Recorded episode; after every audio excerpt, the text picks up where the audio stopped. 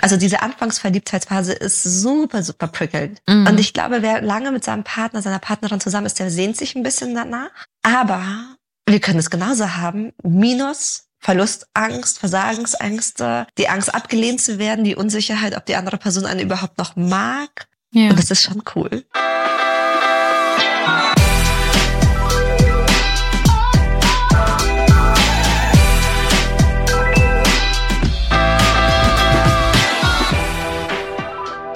Hallo Lovers, mein Name ist Dr. Sharon Brehm und ich bin Paartherapeutin und Autorin. Und ich bin Annika Landsteiner und ich bin Buchautorin und wir sprechen in diesem Podcast über moderne Beziehungen.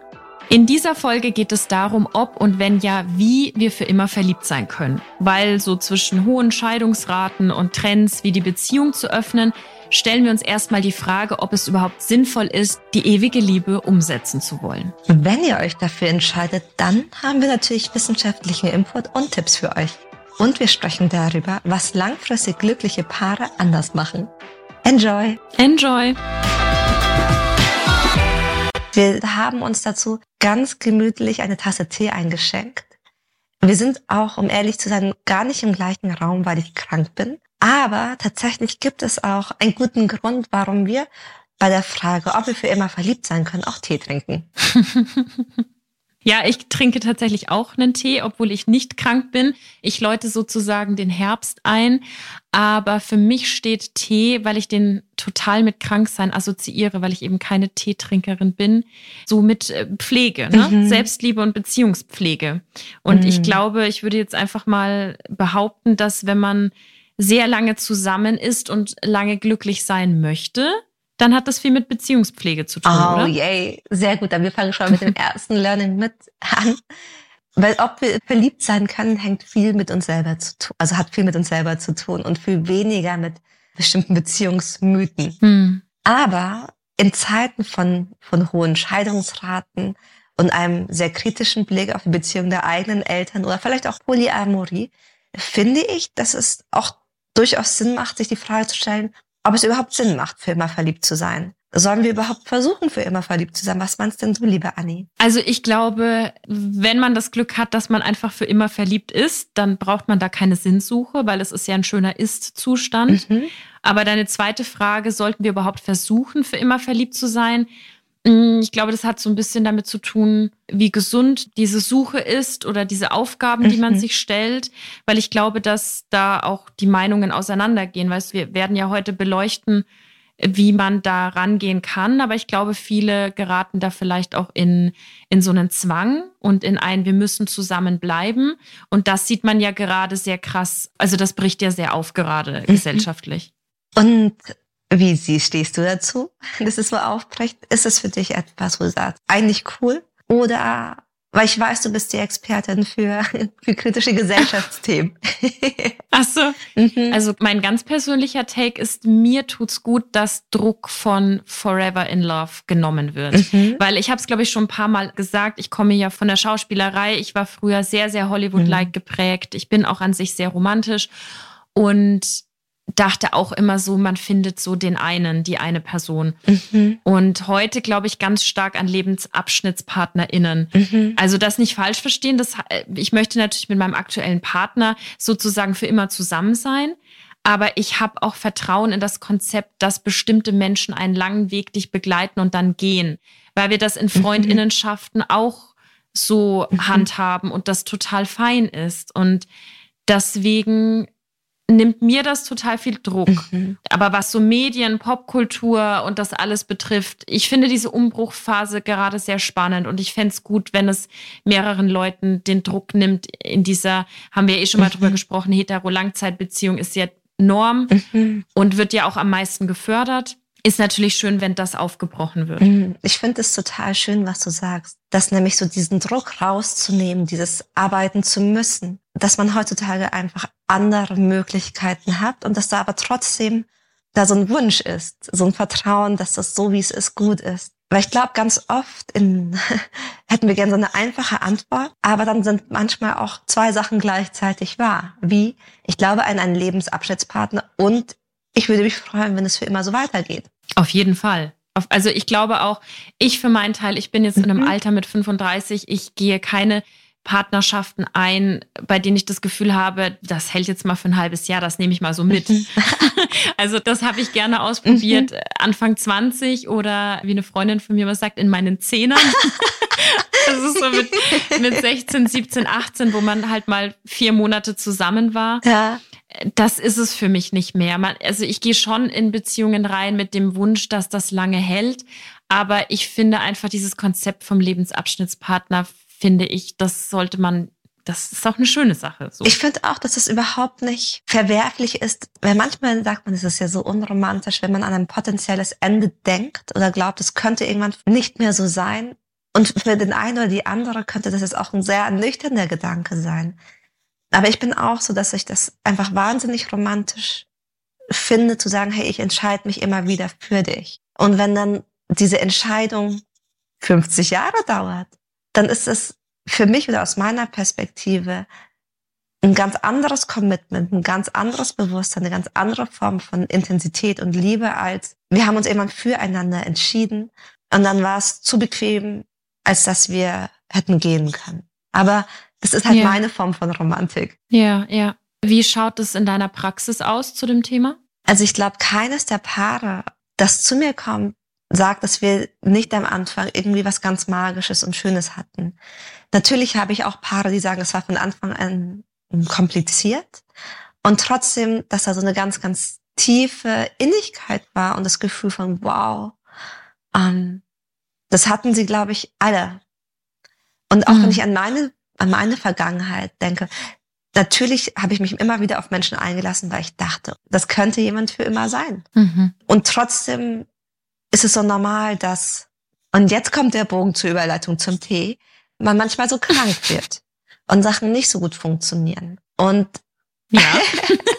und dann trinkt man ganz viel Tee, damit man wieder gesund wird. Ja. Dass es auch in Ordnung ist, dass Sachen dann auf der einen Seite wieder gesund werden. Entschuldigung, das ist nicht nur in Ordnung, das ist sogar wunderschön, wenn Sachen dann sich wieder kippen lassen.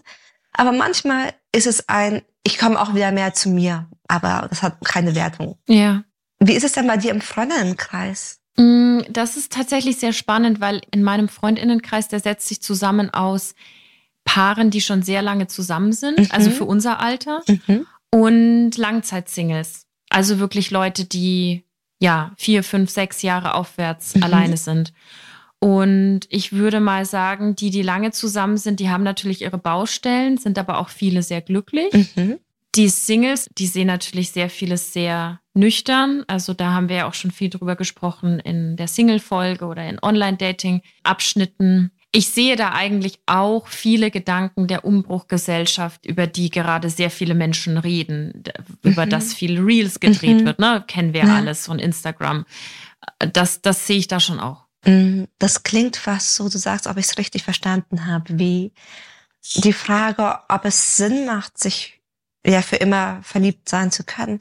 Das hat mehr oder auch mit der Frage zu tun, bin ich bereit, mit der Person gemeinsam zu wachsen? Habe ich Lust, dass Liebe was Aktives ist? Ja. Also ich glaube, bei den Paaren, die ich kenne, die haben sich schon alle immer wieder füreinander entschieden. Mhm. Aber es ist natürlich auch ich glaube, dass wenn so viele Einflüsse von außen kommen mit dieser Umbruchstimmung, die wir mhm. haben, dass es auch oft, also ich glaube, dass Paare öfter auf die Probe gestellt werden als Paare vielleicht vor 20, 30 Jahren. Mhm. Weiß nicht, ob ich komplett falsch liege, aber wenn ein Glaubenssatz aufgebrochen mhm. wird, wie eben die Langzeitbeziehung ist nicht das Nonplusultra. Es gibt auch Dreierbeziehungen, es gibt Polyamorie. So viele Menschen, ich habe letztens eine kennengelernt, die selbst in einer offenen Beziehung steckt und sie ist nicht so glücklich damit, ihr Freund aber. Also mhm. diese ganz neuen Konzepte, die sind plötzlich überall da. Mhm. Und ich fand, dass das vor einiger Zeit noch nicht so war. Und ich glaube, wenn so viel auf einen einprasselt, dann wird ja die eigene Beziehung auch stärker auf die Probe gestellt als vielleicht in Zeiten, an denen es zwar gesellschaftlich ordentlich gerüttelt mhm. hat mit Krieg und solchen Sachen, aber die Scheidungsrate noch wesentlich geringer war. Beispielsweise mhm. habe ich jetzt erst drüber recherchiert, die Scheidungsrate in Deutschland lag in den 50er, 60er noch bei knapp 10 Prozent. Ah, crazy. Und ist, ja, und ist dann erst krass hochgegangen durch bestimmte mhm. ja, Erleichterungen für Frauen bis zu 28 Prozent in 20 Jahren. Ich meine, viele sind dann auch immer so überrascht über diese hohen Scheidungsraten, aber um ehrlich zu sein, finde ich es gar nicht so schlimm. Ich finde nicht, dass wenn Menschen sich haben scheiden lassen, dass sie gescheitert sind. Es hat viel mehr mit einer Freiheit zu tun, die wahrscheinlich in den 50er Jahren viele Frauen nicht hatten. Und nicht nur wahrscheinlich, die ja. hatten sie nicht. Nee, ich sehe das auch nicht so. Also ich kann verstehen, dass man das im ersten Moment so fühlt. Mhm. Gerade auch wenn man jetzt eine Ehe eingegangen ist, bei der man wirklich für immer zusammenbleiben wollte. Das klingt jetzt vielleicht ein bisschen komisch, aber ich habe im Mai in New York bei einer Tour eine Südafrikanerin mhm. kennengelernt, mhm. die gerade frisch verheiratet war und davor auch schon mhm. mal verheiratet war. Die war so ungefähr zehn Jahre älter als ich. Und die hat einfach die ganze Zeit nur gelacht und gesagt, heiraten ist das Beste, mach das und mach das so oft wie Geil. möglich. Und deswegen musste ich gerade so schmunzen, weil ich glaube, viele stolpern darüber, wenn man sagt, ja, ich heirate jetzt, aber mal schauen, ob es für immer hält. Geil. Aber andere Leute sehen das vielleicht ganz anders. Die heiraten, weil es einfach Spaß macht. Das heißt, sie hatte einfach wie einen riesen Spaß, quasi Hochzeit zu feiern. Ja, also sie hatte ein paar Jahre davor eine Frau geheiratet, die haben sich scheiden lassen, die sind aber jetzt heute beste Freunde. Mhm. Ich glaube sogar, dass die bei der zweiten Hochzeit dann auch dabei war. Mhm. Und jetzt hat sie wieder geheiratet. Cool. Ja. Also es ist immer wieder faszinierend, das wieder auch so zum Punkt LebensabschnittspartnerInnen. Die Frage ist ja einfach, und da kommen wir jetzt ja hin, wie kann man lange glücklich bleiben? Und wenn man es vielleicht irgendwann nicht mehr ist, dann ist es einfach so. Ah, und vielleicht ist das noch die viel schönere Idee. So nicht nur will ich lange mit jemandem zusammen sein, bis der Tod uns scheidet, sondern wie kann ich glücklich mit jemandem langfristig sein? Das merke ich, da kommen wir gerade drauf. Es geht nicht darum, keine Ahnung, die Jahre abzählen zu können, um dann zu sagen, jetzt kriege ich einen kleinen Pokal, hm. sondern wie viel Freude hatte ich mit ein oder mehreren Personen verheiratet zu sein ja. oder Hochzeit zu feiern. ich denke an deine Bekanntschaft. Wie cool ist ja. das denn? du, ich habe eine Frage an dich. Please. Ich habe hier zwei Bücher von Bell Hooks. Mhm. Die schreibt auch viel über die Liebe, hat viel mhm. über die Liebe geschrieben. Und in ihrem zweiten Buch All About Love, New Visions, mhm. Neue Visionen heißt es, glaube ich, auf Deutsch. Aber sie sagt es auch im ersten, ihr geht es darum, äh, so eine Baustelle, die sie findet, ist, dass Liebe ein Verb eigentlich mhm. sein sollte und nicht unbedingt ein Substantiv, mhm. weil es ja was ist, was wir tun. Und dass wir eigentlich eine universelle Definition brauchen, mhm. weil sehr viele Menschen mit dem Wort Liebe so um sich werfen. Sie hat da so Beispiele gesagt, I love ice cream, I love this, I love that. Ah. Und dass das eigentlich was viel Tieferes ist und dass wir das viel mehr spirituell sehen sollten. Mm. Und ich finde das spannend für Langzeitpaare, weil ich mich gefragt habe, was ist denn, wenn Menschen aufeinandertreffen, deren Definition von Liebe einfach über die Jahre auseinandergeht? Hm. Also, wo ich total mitgehe, ist, dass Baltux schreibt, Lieben ist ein Verb. Mhm. Da hat sie absolut recht. Das ist nicht nur ein Gefühl, eine Sache, die sich einstellt, ein einmaliges Event oder etwas, das wir besitzen können, auf das wir ein Anrecht mhm. haben bis ans Ende unseres Lebens, sondern es ist etwas, das wir aktiv tun. Mhm. Unabhängig davon, ob die andere Person das mittut oder nicht mitmacht. Ja. Und dann zu deiner Frage, was wir machen, wenn wir unterschiedliche Definitionen zum Verb Liebe haben oder zum, zum Lieben haben. Ich glaube, das ist viel häufiger der Fall, als es nicht der Fall ist. Ich meine zum Beispiel das Konzept der fünf Sprachen der Liebe, das sagt ziemlich, das erklärt ziemlich einfach, warum Menschen oder dass Menschen unterschiedliche Bilder zum Thema haben. Wie sieht Lieben aus?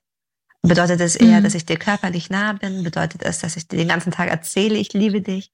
Bedeutet es eher, dass ich dir viele Geschenke mache? Ist es vielleicht mhm. einfach die Zeit, die wir miteinander verbringen? Mhm. Und sich darüber bewusst zu machen, dass wir eben unterschiedlich sind und dass wir hier vielleicht miteinander lernen können. Also für mich persönlich erweitert das meinen eigenen Horizont. Mm, okay. Also du würdest sozusagen Du hast eine andere Meinung dazu. Du würdest sagen, wir brauchen keine universelle Definition, sondern wir sollten von den verschiedenen Definitionen lernen. Total. Also es ist vielleicht so ein bisschen, wenn ich mir so ein Bild vor Augen male, wenn dir jemand sagt, das ist die Farbe blau. Und im Laufe deines Erlebens kannst du unterscheiden, okay, das ist ein Königsblau, das ist Türkis, das ist Himmelblau, das ist irgendeine andere Farbe. Und trotzdem ist alles blau. Mhm. Und zu sagen, okay, ich habe da diese unterschiedlichen Facetten bedeutet auf der einen Seite, okay, ich brauche, ich als, als Sharon, ich als Annika brauche vielleicht eher ein Königsblau, weil das ist das, mit dem ich mich viel wohler fühle. Oder genau in diesem Bild bräuchte ich eher ein Himmelblau, weil ich will den Himmel malen. Und nicht, mm. ja, wenn das kein Himmelblau ist, dann brauche ich es nicht dann ist es falsch. Mhm. Ich verstehe das insgesamt total. Ich glaube nur auch, dass wenn wir über so, wenn wir über eine Langzeitbeziehung sprechen, in dem gesellschaftlichen Konzept, in dem wir uns mhm. befinden, mhm. wenn wir uns zum Beispiel eine Heteropartnerschaft anschauen, mhm. dann ist ja auch, und das sagt sie zum Beispiel auch, eine große Baustelle, dass wir eine ziemlich brutale Kultur haben, in der Männer zum Beispiel vor allem lernen, ja, was es braucht, um irgendwie zu performen. Im mhm. Bett, aber auch im Beruf. Mhm. Ne? Also der Mann muss irgendwie leisten, der muss nach Hause kommen, der muss Geld nach Hause bringen, aber eben auch so diese Pornogeneration. Mhm. Ne? Also was muss ich irgendwie leisten können? Und dass Frauen oft dahin gedrängt werden, ab einem bestimmten Alter baust du dir das Nest, ab einem bestimmten Alter suchst du jemanden, der dich liebt und den du lieben kannst. Mhm. Und das sind so zwei Dinge, die natürlich auch clashen, wo ich auch gar niemanden irgendwie Opfer-Täter mhm. machen will, sondern wir sind ja alle so ein bisschen Opfer des Systems. Und da sagt sie zum Beispiel auch, dass es einfach so schwer zusammenzukommen, weil Männer dann relativ einfach emotional happy sind, die haben abgeliefert mhm. und fertig und Frauen aber immer auf der Suche nach tatsächlichem Glück, tatsächlicher Freude sind. Mhm. Würdest du da mitgehen? Also ich glaube, ich würde andere Gründe dafür heranziehen. Wo fange ich da an? Ich glaube zum Beispiel, wenn ich jetzt dir oder mir, vielleicht auch euch HörerInnen sagen würde, ja, jetzt mit 30, da wollt ihr euer Nest bauen. Ich weiß nicht, ob das auf mich zutrifft. Oder auf dich, dass ich sage, oh, nur wenn ich jetzt ein Nestchen habe, dann fühle ich mich vollständig. Aber ich glaube, dass vielen Frauen so ein, manchmal ein bisschen zu viel Demut, zu viel mehr brauche ich nicht, antrainiert wurde. Mm. So ein sei genügsam. Mhm. Bestimmt nicht allen und denjenigen, die sich das trotzdem genommen, die, die werden dann oft ähm, schlecht dargestellt und diskreditiert. Aber ich glaube, das hat eher einen Grund, als per se zu sagen, Frauen wollen Nest. Und bei Männern umgekehrt, viele Männer haben einen unglaublichen Performance-Druck, aber den haben auch viele Frauen zum Teil. Also die so ein ich glaube, es gibt viele Frauen, die haben genauso einen Hang zum Perfektionismus und leiden da mal mehr, mal weniger darunter. Mhm. Aber was ich tatsächlich glaube, dass vielen Männern, wir sprechen von der emotionalen Granularität, gar nicht so beigebracht oder zugemutet wurde als Kinder. Mhm. So wie mhm. geht mit, wie wird mit deinen Emotionen umgegangen oder mit deinen emotionalen Bedürfnissen? Ich glaube, viele Männer haben das nicht so erlaubt bekommen. Ja, total. Und ich glaube, wenn ich das aber nicht, nicht weiß, dass das ein Bedürfnis ist, geschweige denn, wie ich das bei mir befriedige, ja. wie soll ich das dann woanders oder für eine andere Person erstens wahrnehmen und zweitens ihr so mitgeben? Und dieser Clash, ja, das, das glaube ich tatsächlich, dass manchmal, und ich erlebe das auch so, so viele Leute, sich, oder viele Frauen, besonders Frauen, sich, aber auch Männer teilweise, so ein ganz tiefes, was ganz, ganz tiefes wünschen und die andere Person geht da nicht mit. Aber ich glaube, es hat hm. mitunter andere Gründe. Aber ich würde sie nur ergänzen. Ich will nicht sagen, dass sie damit grundsätzlich falsch liegt, aber. Nee, ich glaube, du siehst es halt nochmal differenzierter, dass natürlich viel Individuelles mit reinspielt. Mhm. Also natürlich können, kann auch Mann und Frau aufeinandertreffen, wo der Mann weiß ich nicht, wahnsinnig behütet aufgewachsen mhm. ist, Raum für Gefühle war, mal eine Therapie gemacht hat, whatever. Mhm. Und die Frau oft verletzt wurde und eher eine mhm. ist, die Gas gibt und mauert. Mhm. So. Diese Personen können natürlich auch aufeinandertreffen. Ich glaube einfach aber, dass das individuelle Problematiken sind und dass wir alle, und da gebe ich ihr nämlich komplett recht, in diesem System mehr oder weniger alle gleich geprägt sind. Mhm. Und dass das krass aufeinander clasht, in diesem patriarchalischen System, in dem wir stecken, da sehe ich viele Beispiele für das, was mhm. sie meint. Ja. Aber das ist ja, um mal einen Schritt weiter mhm. zu gehen, wir haben ja jetzt so ein bisschen drüber gesprochen, woran es einfach scheitern kann. Ne? Ja. Ne? Also zum Beispiel, dass jemand sagt, wie ich, äh, ich bin auch fein mit einem Lebensabschnittspartner. Also natürlich nicht, wenn ich mich dann trenne. Das ist natürlich alles kein, kein Zuckerschlecken, mhm. aber dass da ein bisschen Druck rausgenommen wird, das wird umgesprochen. Mhm. Gleichzeitig leben wir in einem System, was nicht unbedingt gesund ist. Noch nicht. Wenn man sich jetzt aber da, noch nicht, danke. Wenn wir uns jetzt mhm. aber dafür entscheiden, für immer verliebt zu sein, da gibt es ja, denke ich mal, ein paar Tipps. ja, und die kommen direkt aus der Wissenschaft. Und das finde ich immer ganz spannend, weil ich glaube, viele von uns laufen mit dem Gedanken rum, dass man eben nicht für immer wirklich verliebt verliebt sein kann, sondern dass man vielleicht irgendwann eine ganz trostlose Ehe oder sogar eine Scheidung auf Italienisch führt. Was ist eine Scheidung auf Italienisch? Ähm, den Begriff habe ich auch irgendwann gelernt. Wenn Menschen zwar noch immer laut streiten oder wie? Wenn Leute zwar immer noch zusammenwohnen und nach außen eine Ehe führen, aber zum Beispiel die eine Person schläft quasi in dem einen Zimmer und die andere Person im anderen Zimmer oder das Untergeschoss gehört der Frau, das Obergeschoss dem Mann. Eigentlich streitet man sich die ganze Zeit, man hat kein liebes Wort mehr miteinander, aber nach außen hin ist man immer mhm. noch ein Paar. Verstehe, okay. Also eine nicht vollzogene Bescheidung. Mhm. Genau. Aber zurück zu einer, ja, wir können. Und aus der wissenschaftlichen Perspektive finde ich, dass es erstmal so wahnsinnig wichtig ist, sich bewusst zu machen, dass es möglich ist, dass wir auch langfristig glücklich sein können. Weil wenn wir nicht mhm. glauben, dass etwas glücklich, also etwas möglich ist, dann machen wir es auch nicht. Mhm. Ich muss ja immer, hier, wie war das beim, beim 100 Meter Lauf, dass man jahrelang dachte, also man kann nicht schneller laufen als bis zu einer bestimmten Zeitgrenze.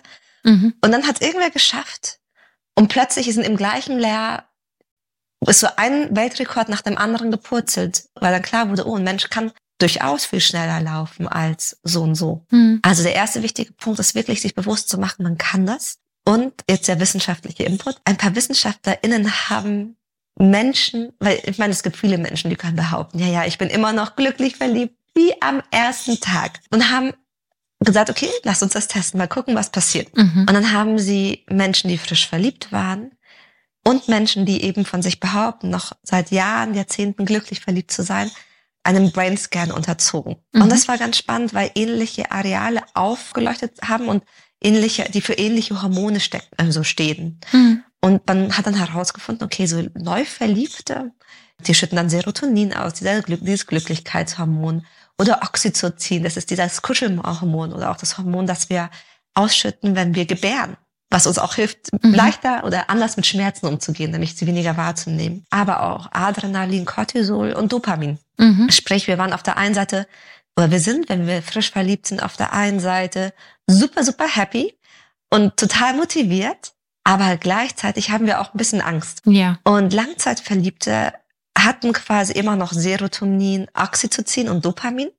Aber diese Stresshormone, sowas wie Adrenalin und Cortisol, waren eben nicht mehr da. Mm. Und das ist irgendwie ganz spannend. Das heißt, da sind Menschen, die können auch nach Jahrzehnten wenn dann ihr Partner, ihre Partnerin den Raum betritt, die sind immer noch happy, die Person zu sehen und die freuen sich. Aber es ist sozusagen so diese Anfangsangst. Angst ist ein großes Wort, aber die Verlustangst ist vielleicht nicht mehr so krass da oder man fühlt sich einfach sicher mit der genau. Person.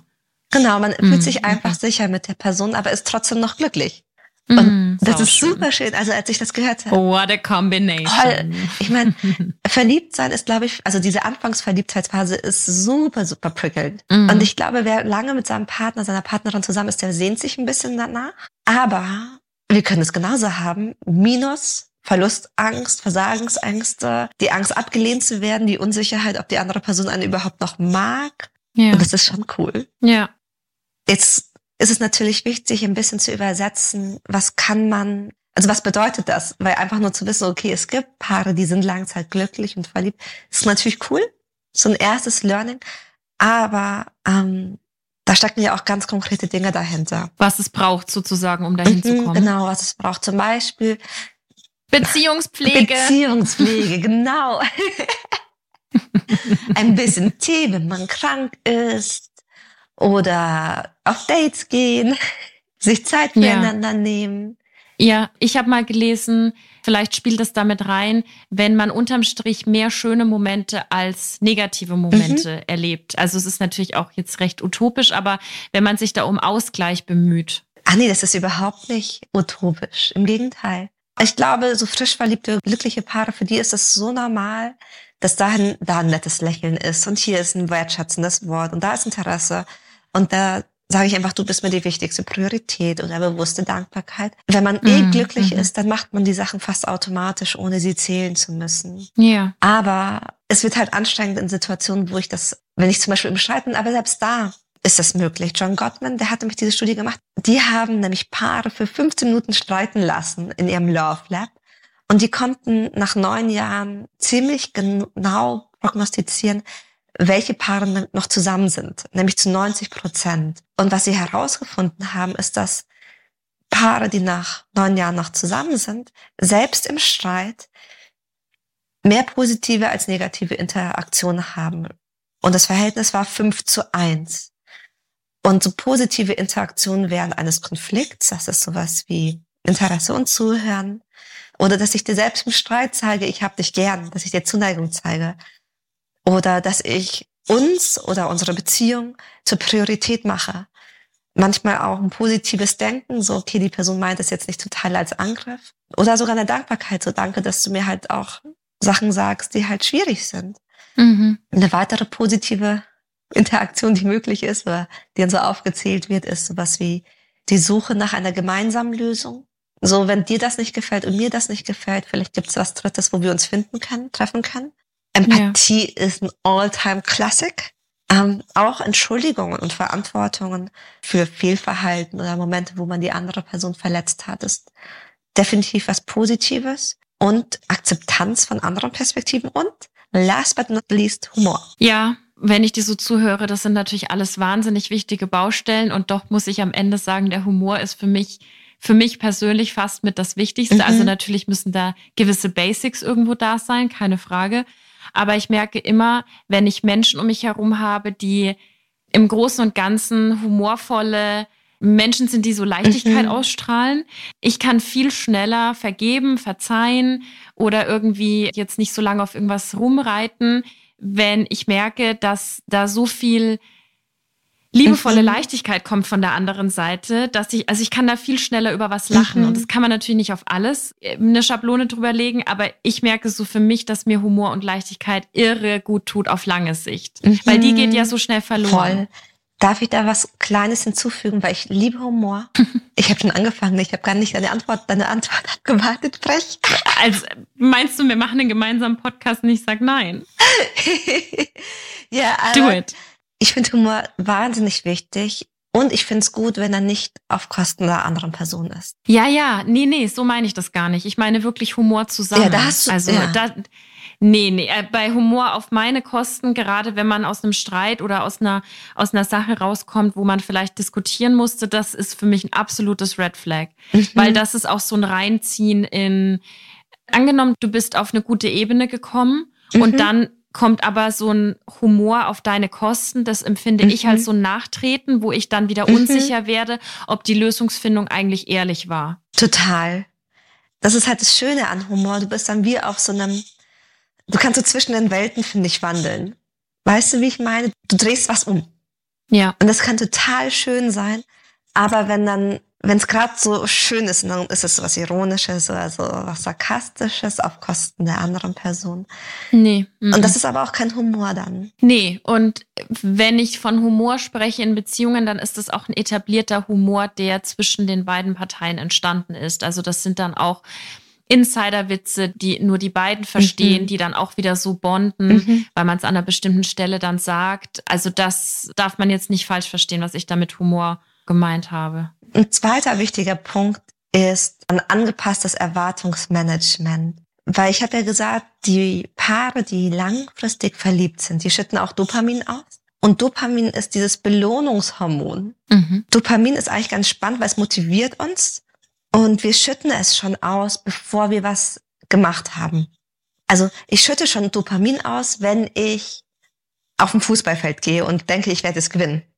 Würde ich wahrscheinlich nicht, mm. aber wenn ich das Gefühl habe, ich habe da Lust auf eine Sache. Oder ich schütte auch schon Dopamin aus, wenn ich weiß, gleich kommt eine Freundin zu Besuch. Und ich freue mich total. Mhm. Dopamin ist wie ein Hormon. Das gibt uns Motivation.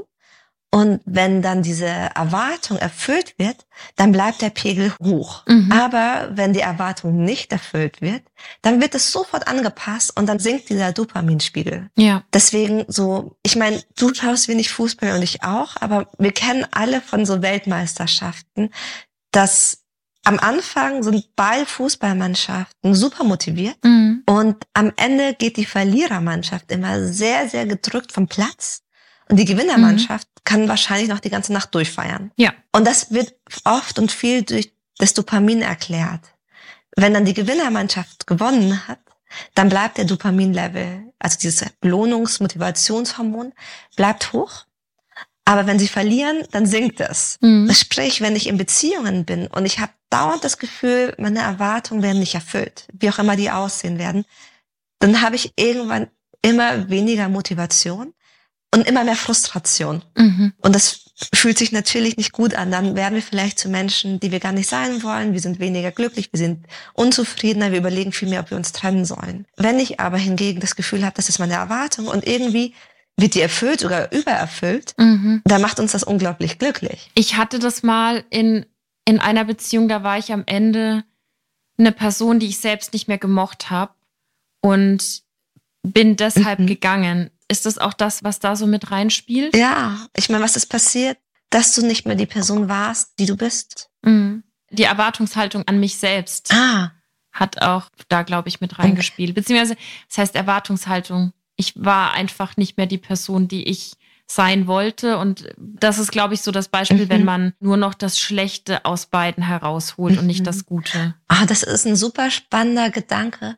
Weil die Verknüpfung habe ich noch gar nicht gemacht. Aber du hast natürlich recht, wenn ich auch selber an meinen Erwartungen scheitere, zerbreche. Mhm. Sowas wie, ja.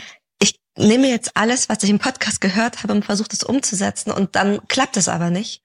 Dann sind wir im Zweifelsfall danach noch ein bisschen demotivierter, obwohl wir schon auf dem richtigen Weg waren. Ja. Mein Gedanke war eher so was wie, stell dir vor, du erwartest, dass dein Partner, deine Partnerin ein Fair Share in der Hausarbeit hat. Mhm. Oder du erwartest, dass dein Herzensmensch dich regelmäßig anruft oder dich genauso liebt wie du ihn oder du sie.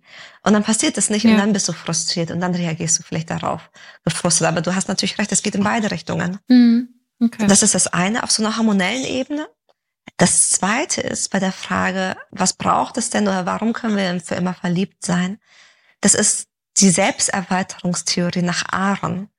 Und die mhm. besagt, wenn ich das Gefühl habe, durch die andere Person immer wieder neue Kontexte oder neue, neue Welten zu erleben, dann mhm. bleibe ich auch langfristig natürlich hm, glücklicher und verliebter. Ich mhm. meine, für viele von uns ist dieses Verliebtsein, hat viel mit Novelty zu tun und viel Aufregung und viel, uh, hier passiert was. Mhm. Und wenn wir uns zugestehen, dass wir nicht immer den gleichen Freundeskreis haben, andere Hobbys haben, vielleicht auch mal getrennt in Urlaub fahren, was auch immer.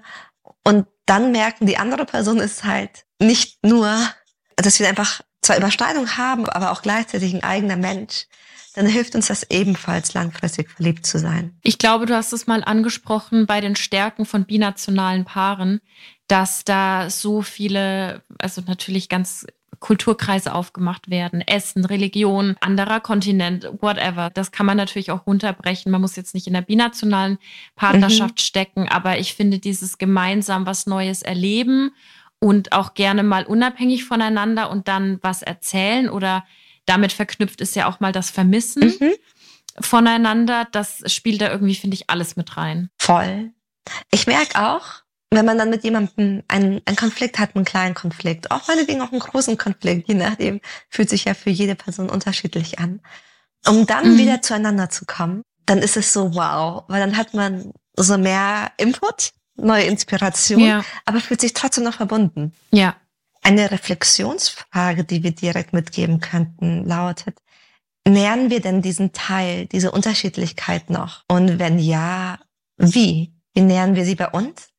Und inwiefern geben wir der anderen Person den Raum, die Erlaubnis, das Zugeständnis, das Encouragement, sie selbst hm, zu sein. Sehr schön, ja. Ich glaube, so ein Satz, über den ich am Ende gerne noch sprechen würde, ist dieses, die Gefühle sind weniger geworden. Kennst du mhm. den? Hast du den schon mal, hört man den immer noch so ab? Man hört den, glaube ich, oft und ich kenne den von mir auch. Sehr, also ich habe jetzt das Gefühl, da kommt gleich was von dir, aber ich habe den auch schon gesagt, dass sich die Liebe in eine Freundschaft zum Beispiel umgewandelt hat, dass einfach die Gefühle weg, die romantischen Gefühle weggegangen sind. Und das ist das Spannende, denn Gefühle sind, wie soll ich sagen, Gefühle sammeln quasi immer Informationen und addieren, wenn ich da keine Informationen habe zu einem bestimmten Aspekt, einfach die Informationen aus früheren Erfahrungen hinzu.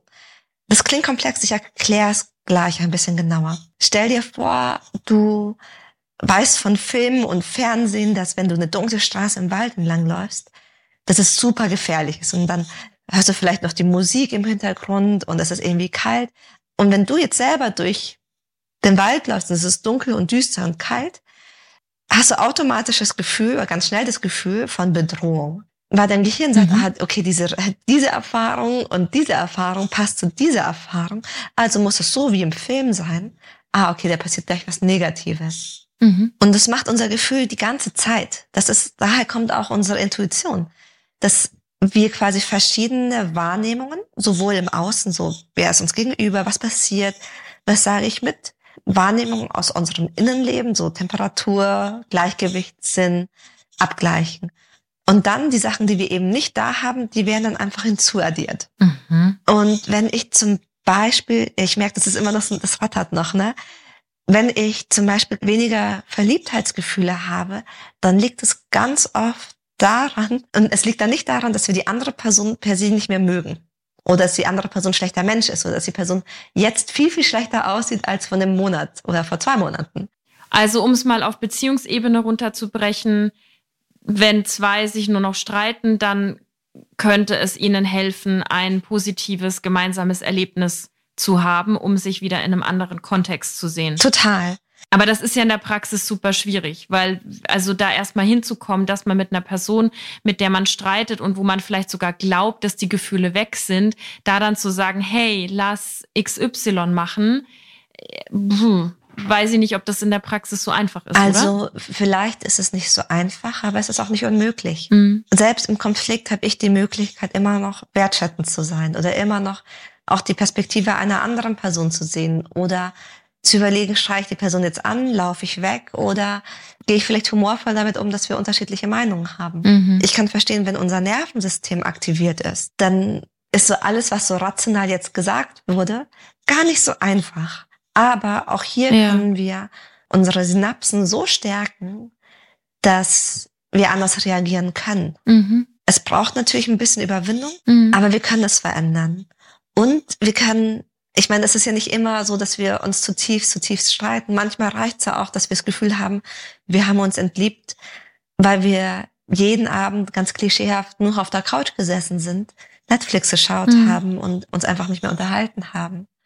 Wenn ich hingegen, auch wenn ich, wenn ich im Stress bin, uns Zeit für Zärtlichkeit nehme. Wir gehen trotzdem auf Dates, wir nehmen uns Zeit, einander zuzuhören. So diese typische klassische Beziehungspflege, von der wir vorhin gesprochen haben dann ist es auch viel einfacher und leichter, dass ich meine, okay, es fühlt sich trotzdem irgendwie kribbelig und schön und nach cool, dass du da bist an. Ja, ich muss da gerade an die Folge zur Sexflaute mhm. denken, wo du so ein augenöffnendes Beispiel für mich hattest, nämlich wo du gesagt hast, dass wenn wir uns kennenlernen und daten, dass wir da ja so ein ganzes Staatsbankett veranstalten, mhm. ja, wenn wir uns dann treffen. Also wirklich irgendwie überlegen, was wir anziehen, wo es hingeht, einen Tisch reservieren, sich hübsch machen, aber wirklich auch einfach, dass man sich gut fühlt. Ne? Mhm. Und dass, wenn aber in einer längeren Beziehung man dann so in den Kalender schreiben würde, Date Night, mhm. dass dann viele so sagen, ja, Liebe und Sex, das kann man ja nicht planen. Mhm. Aber genau das hat man ja gemacht, ja. als man zusammengekommen ist. Und ich muss da so oft noch dran denken und vielleicht ist das auch so ein Beispiel, ja. dass man eben sowas eben so auf Dates gehen, dass man das wirklich lange macht, auch wenn zum Beispiel ein Kind schon da ist. Total. Also ich weiß, es ist nicht immer einfach, weil nicht jedes Kind möchte schnell fremdbetreut werden. Nicht immer ist es eine finanzielle Geschichte. Und trotzdem, selbst im Alltag kann ich ja Berührungen und Komplimente und Blicke austauschen. Etwas wie ja. zum Beispiel, ich glaube, das halt nennt sich Soul Gazing. Und da gibt's Übungen wie, ich schaue mhm. der anderen Person 30 Sekunden, eine Minute, noch länger, ganz, ganz, ganz tief in die Augen. Und auch das, das zeigen Studien, kann so ein Gefühl von Nähe produzieren. Und da war ich noch auf keinem einzigen Date und habe ja noch keine frische neue Unterwäsche angezogen, aber trotzdem so ein Gefühl von Verbundenheit aufkommen lassen. Ich kann Soul Gazing sehr stark empfehlen. Ich habe das schon mehrfach gemacht, mhm. äh, zuletzt am Burning Man mit komplett fremden Personen. Schön. Und was da passiert ist, war wirklich abgefahren. Und ich kann, ich habe es noch nicht mit meinem Partner gemacht, aber ich kann mir total gut vorstellen, dass das ein guter Tipp ist für Menschen, die sowieso schon connected mhm. sind, weil das ging so tief zwischen fremden Personen, dass ich glaube, dass das ein guter Tipp ist, wenn man versuchen möchte, da auf eine schnelle und sehr mhm. effiziente und schöne Weise eine Verbindung herzustellen. Und wenn wir so frisch verliebt sind, dann machen wir das oft ja sowieso. Weißt ja. du, wir schon stundenlang haben wir uns in die Augen geschaut. Oder wenn wir aufgehört haben, dann war es nicht so, oh Gott, war jetzt keine Ahnung, das Wasser kocht über, sondern, okay, schau mich nicht so an, was siehst du in mir? weißt du, wie ich meine? ja, 100 Prozent. Und das ist manchmal so hart, sich vorzustellen, aber eigentlich viele Paare haben ja in der Anfangszeit genau das gemacht, was sie gebraucht haben, um glücklich miteinander zu sein. Ja. Man muss nicht das Rad neu erfinden und jetzt, also wenn man, natürlich darf man, alles darf, nichts muss, loslaufen, wilde Sexpraktiken ausprobieren, auf abgefahrene Dates gehen. Aber wenn man am Anfang der Beziehung happy und content und zufrieden war mit kleinen, schönen Ritualen, ja. dann kann man das auch immer noch machen, wenn man zehn Jahre, 20 Jahre zusammen sind. Und ich glaube auch, die Paare, die zum Beispiel zu mir kommen, mit, wir waren 17 Jahre zusammen, jetzt kriselt's halt nach Corona, die haben das auch 15 Jahre lang gut so praktiziert. Ja. Die müssen sich nur vielleicht wieder zurück, mhm. also nur in ganz großen Anführungsstrichen zurückerinnern. Ja. ja.